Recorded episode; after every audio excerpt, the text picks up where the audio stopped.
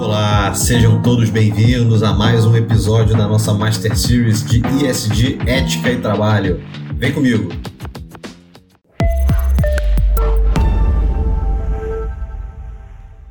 Bom, pessoal, então no primeiro episódio aqui da nossa Master Series, a gente fez um apanhado geral, um grande resumo né, do programa que a gente vai ver aqui ao longo da série. E como eu falei, o nosso foco vai ser no S ali do ISD, no social. Eu quero que vocês entendam o que seria uma abordagem adequada para esse assunto. Ninguém aqui tem dúvida de que o lado social de um negócio é muito importante, tanto do ponto de vista da contribuição que aquela atividade traz para a sociedade, como do ponto de vista da formação mesmo de uma comunidade dentro da própria empresa e por aí vai. O que eu quero que vocês tirem desse curso é justamente o que é razoável, o que os colaboradores esperem de você, empresário, empresária, empreendedor, empreendedora, e por outro lado, o que, que eles devem entregar em troca. E eu entendo que uma boa forma de se abordar esse tema é justamente por meio da ética no trabalho, a ética dos negócios.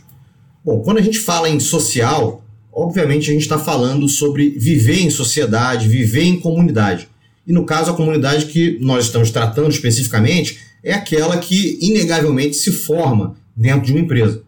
E construir essa comunidade com base em pilares éticos sólidos é muito importante. Então, não é por acaso que hoje praticamente todas as empresas fazem questão de divulgar em seus sites, em seus materiais institucionais, a sua missão, os seus valores, até mesmo para dar publicidade a todas as pessoas do que aquela empresa acredita, do que ela busca. E até mesmo, né, eu já ouvi de muitas pessoas que esse tipo de valores, esse tipo de missão que é divulgada, é às vezes colocada ali como um divisor, né, um diferencial para tomar a decisão, se a pessoa quer ou não trabalhar numa determinada empresa. Então, indiscutivelmente, é, é um aspecto muito importante essa questão ali dos pilares éticos estabelecidos dentro da empresa. Mas não basta colocar no papel, né? Tem que ser algo prático, tem que ser algo vivido no dia a dia e, mais do que isso, proposto desde os fundadores da empresa, desde os executivos. Tem, tem que ser algo realmente construído é, desde a alta liderança de uma empresa. E por outro lado, olhando do ponto de vista ali individual, também é fundamental que todos nós, trabalhadores, todos nós colaboradores de empresas, do mercado de modo geral, saibamos nos portar de, de forma ética na nossa vida profissional.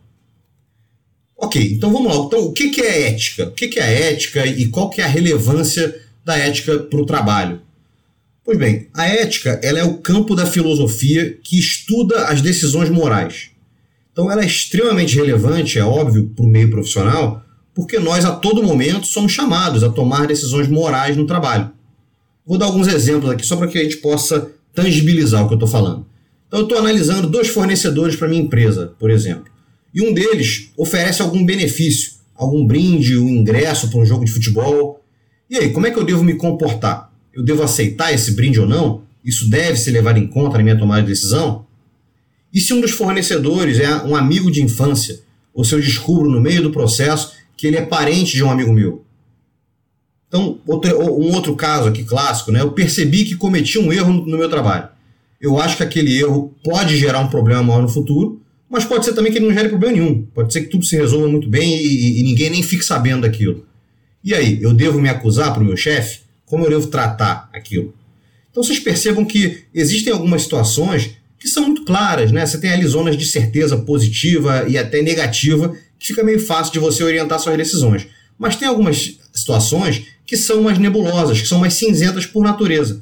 É, e, e, é importante a gente ter ali elementos, ter ferramentas para a gente saber tomar essas decisões né, com sabedoria, com prudência no nosso dia a dia. Mesmo porque, eu vou falar um pouquinho mais na frente, não necessariamente existe uma única decisão ou uma única conduta perfeitamente correta para qualquer caso. Uma bala de prata. Não é sempre assim que funciona. Pois bem, acho que um outro aspecto que é importante de nós entender, entendermos é que não há uma, uma dicotomia, uma separação entre vida pessoal e profissional para fins da ética.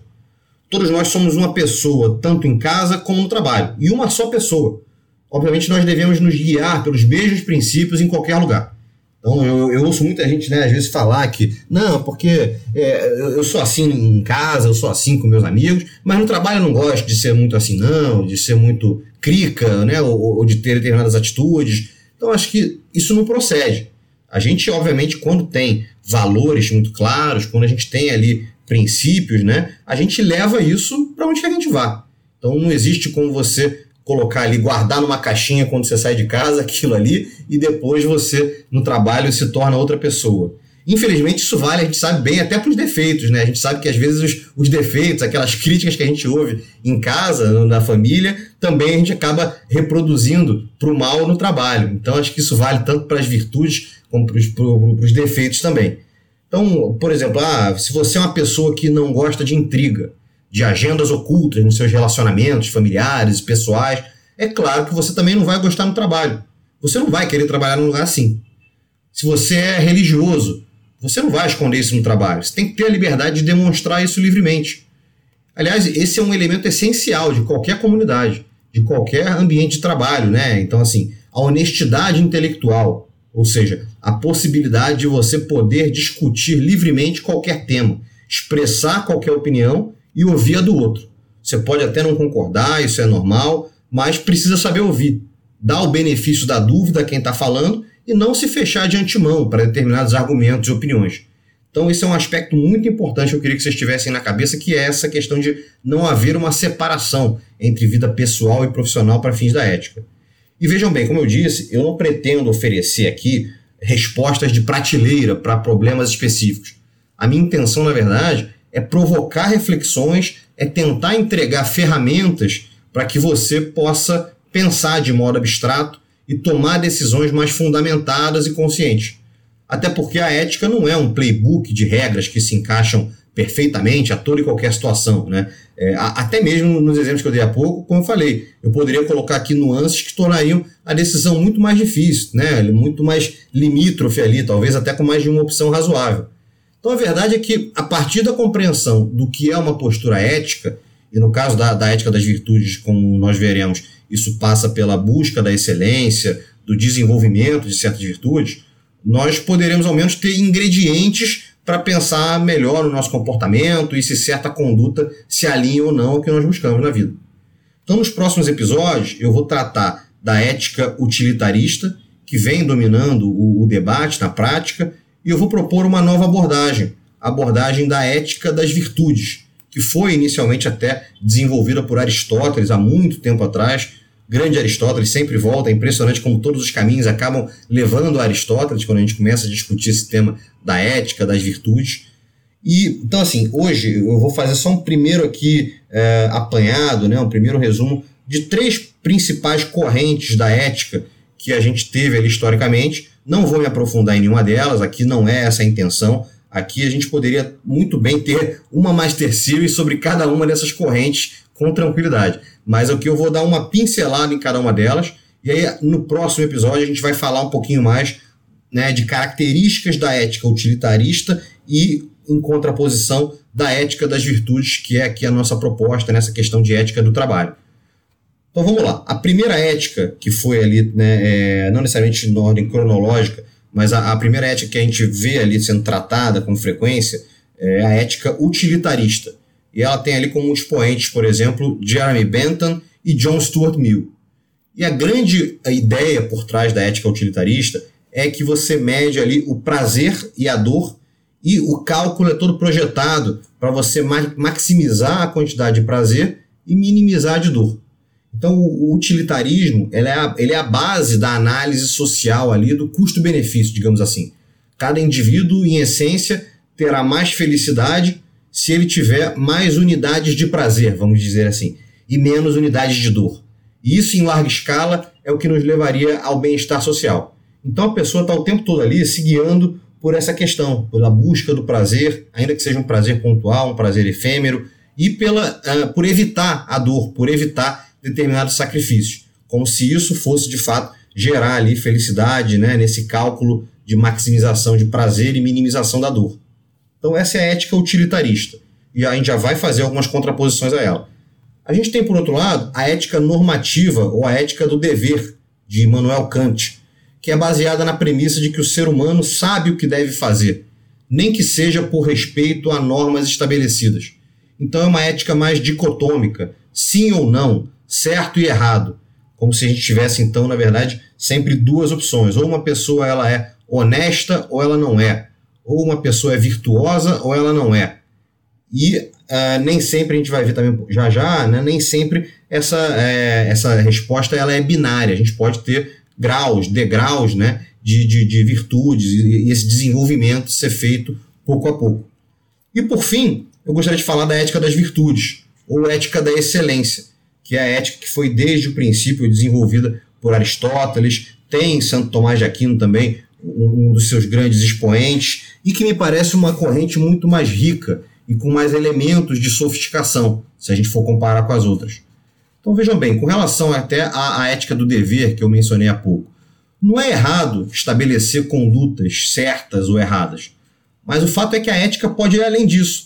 Ela pode se tornar um imperativo de busca de melhoria contínua, de autodesenvolvimento, de crescimento nas virtudes e, consequentemente, de busca da excelência.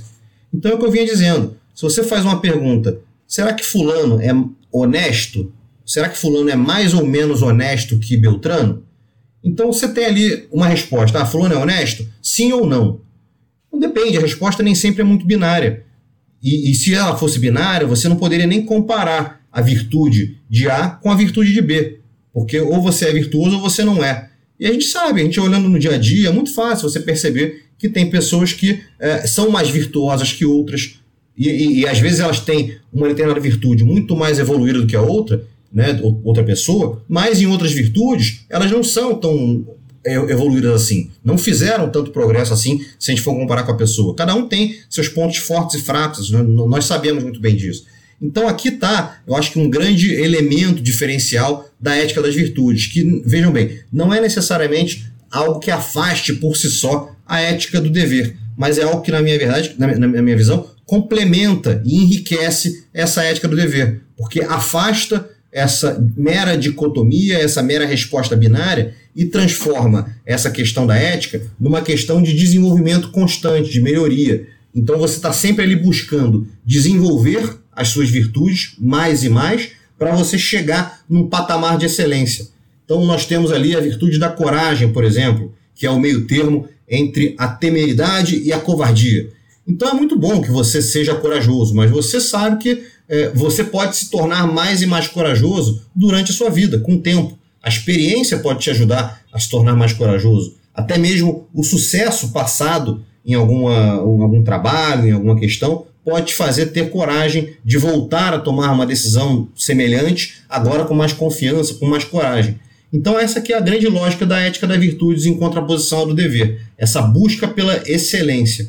E por outro lado, se a gente for comparar com o cálculo utilitarista, o diferencial da ética das virtudes é tirar o foco dessa maximização do prazer como caminho para alcançar a felicidade e o bem-estar. E o foco passa a ser sobre o senso de honra, sobre a aquisição dessas virtudes, o desenvolvimento progressivo dessas virtudes e a contribuição para a comunidade. Então, tudo isso aí sim levaria à excelência e, consequentemente, à felicidade. Então deixa de ser aquele cálculo milimétrico, aquela coisa mais calculista realmente, e passa a ser uma coisa muito mais focada realmente na entrega, uma coisa muito mais focada ali na, na, na luta pelas virtudes, algo nessa linha. Então, esse foi só um primeiro resumo que eu gostaria de fazer para vocês sobre essas correntes éticas, e a partir do próximo episódio, nós vamos enfocar muito mais na ética utilitarista, algumas características que me parecem equivocadas, que já foram percebidas, inclusive, no dia a dia, e trazer aqui, na verdade, as características da ética das virtudes por outro lado. Então eu espero vocês no próximo episódio. A gente está só começando.